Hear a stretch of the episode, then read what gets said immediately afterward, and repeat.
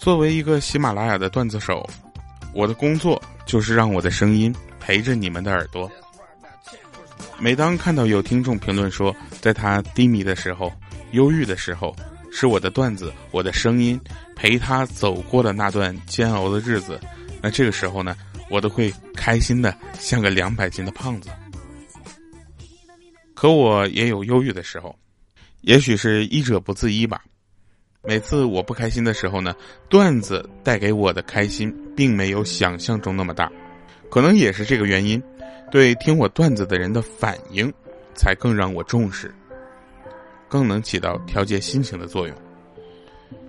有一次我去支教，给山区里的孩子讲讲怎么去当一名合格的主播，怎么让你的语言变得风趣幽默起来。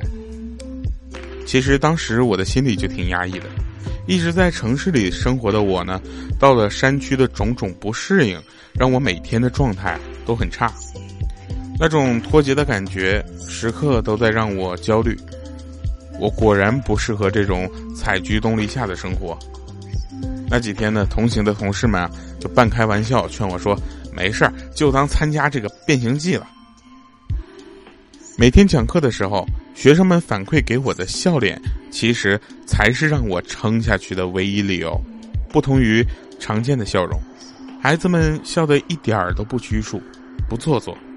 有的孩子笑得前仰后合，像在骑马；有的笑起来就能让我看到，其实他们的门牙也刚掉不久。还有的女同学笑的根本就不是花枝乱颤，就是那种。不顾及形象的天真的笑。说实话，他们的笑容让我产生了强烈的依赖。那种天真的笑，不加思索的笑，是我在其他地方从来也没见过的笑。但是其中有一个笑容却引起了我的注意。那个孩子的衣服有些脏，小脸儿晒得黑黑的，但是很干净。那个小男孩眼睛很大。很黑，但是眼神儿却总带着轻微的疑问。每次我讲完笑话之后呢，其他的孩子笑得很整齐，只有在角落里黑黑的小男孩，眼神会望向周围，然后跟着笑。没错，这个孩子是跟着笑的。那即使这样，他也会像其他同学一样，毫不掩饰的笑着展示自己。还没有长出来的牙齿。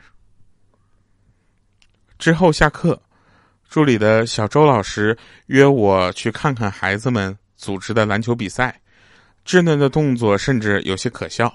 也许这些生在大山里的孩子爬山爬树一定是把好手，但是到了篮球场上，动作却显得有些笨拙。可能是力度太大，篮球显得特别的活跃，像是被驱赶的鸭子一样乱窜。每当这时候，大家都会爆发出一阵笑声。这时，我又看到了那个有点特别的小男孩，他瘦小的身影有点孤单，像是掉队的小鸭子，离这看球的人群又有那么一点距离。我轻轻的碰了碰小周老师，向他询问这个孩子的情况。小周老师面色似乎有些不忍，但还是示意我跟着他走。到了空空的教室，周老师告诉我，那个孩子叫小林，是个留守儿童，父母都去省城打工了，他呢跟着爷爷奶奶过。这时我也问出了我的疑问：那为什么这个孩子看起来不太一样呢？甚至有点孤单？小周老师说，那个孩子其实有听力障碍，总想跟大家一起玩，但是。又不知道怎么融入大家，好在这些孩子都特别的单纯，没有人嘲笑他，产生的这种疏离，可能也是自己心理上的吧。现在，已经比刚入学那会儿好了很多了。这时我突然意识到，他其实是听不到我讲的那些段子的，那颗笑也是为了跟周围的同学保持一致。小周老师还在说着孩子的情况。我却听不进去了，满脑子都在想，一个八九岁的小孩是有什么样的经历，才会做出这样的举动呢？那时我突然觉得自己特别的失败，我没能把快乐带给他，但他却付出了纯真的笑容。如果不是不经意的注意，我可能都不会知道小林的情况。那天篮球赛结束以后，我没有留在学校，而是赶回了教师的宿舍，在网上看起了资料。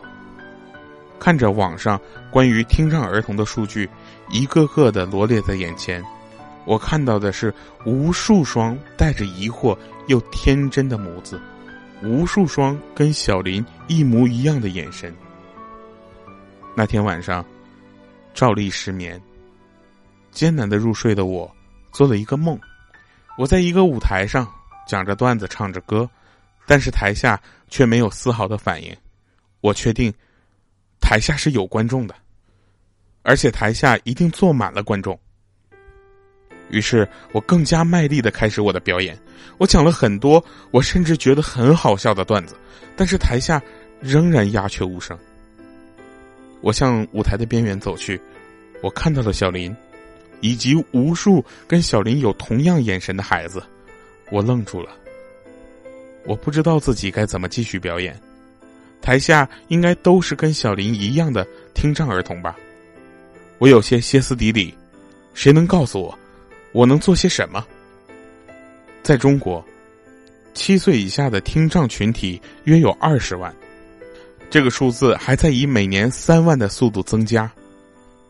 如果听障儿童在七岁以前接受治疗，那百分之九十的孩子是可以康复的，和听力健全的孩子一样。进入学校学习。然而，一例人工耳蜗手术的费用在二十万左右。一到三年的语言康复训练的费用是每个月两千到五千不等。贫困家庭是无法在短期内筹到这笔资金的，导致听障儿童错过了最佳的治疗时机，永远失去了听见世界的机会。这是摘抄自腾讯公益项目里《爱的分贝》聋儿救助里的一句话。也许大家都没听过腾讯公益这个项目，就像那些听障儿童没听过《非常不着调》一样。但是今天我说完，你可能会回去上网查查看。可是这些孩子还是听不到你用手机就能听到的《非常不着调》。我只相信声音可能会迟到，也许可能不到，但是爱永远不会。希望大家关注腾讯九九公益日，关注爱的分贝聋儿救助，让更多的孩子能听到父母的呼唤、歌曲的旋律，还有非常不着调。这里是非常不着调的主播调调。也是想让听障儿童听到这个社会对他们爱的分贝的调调。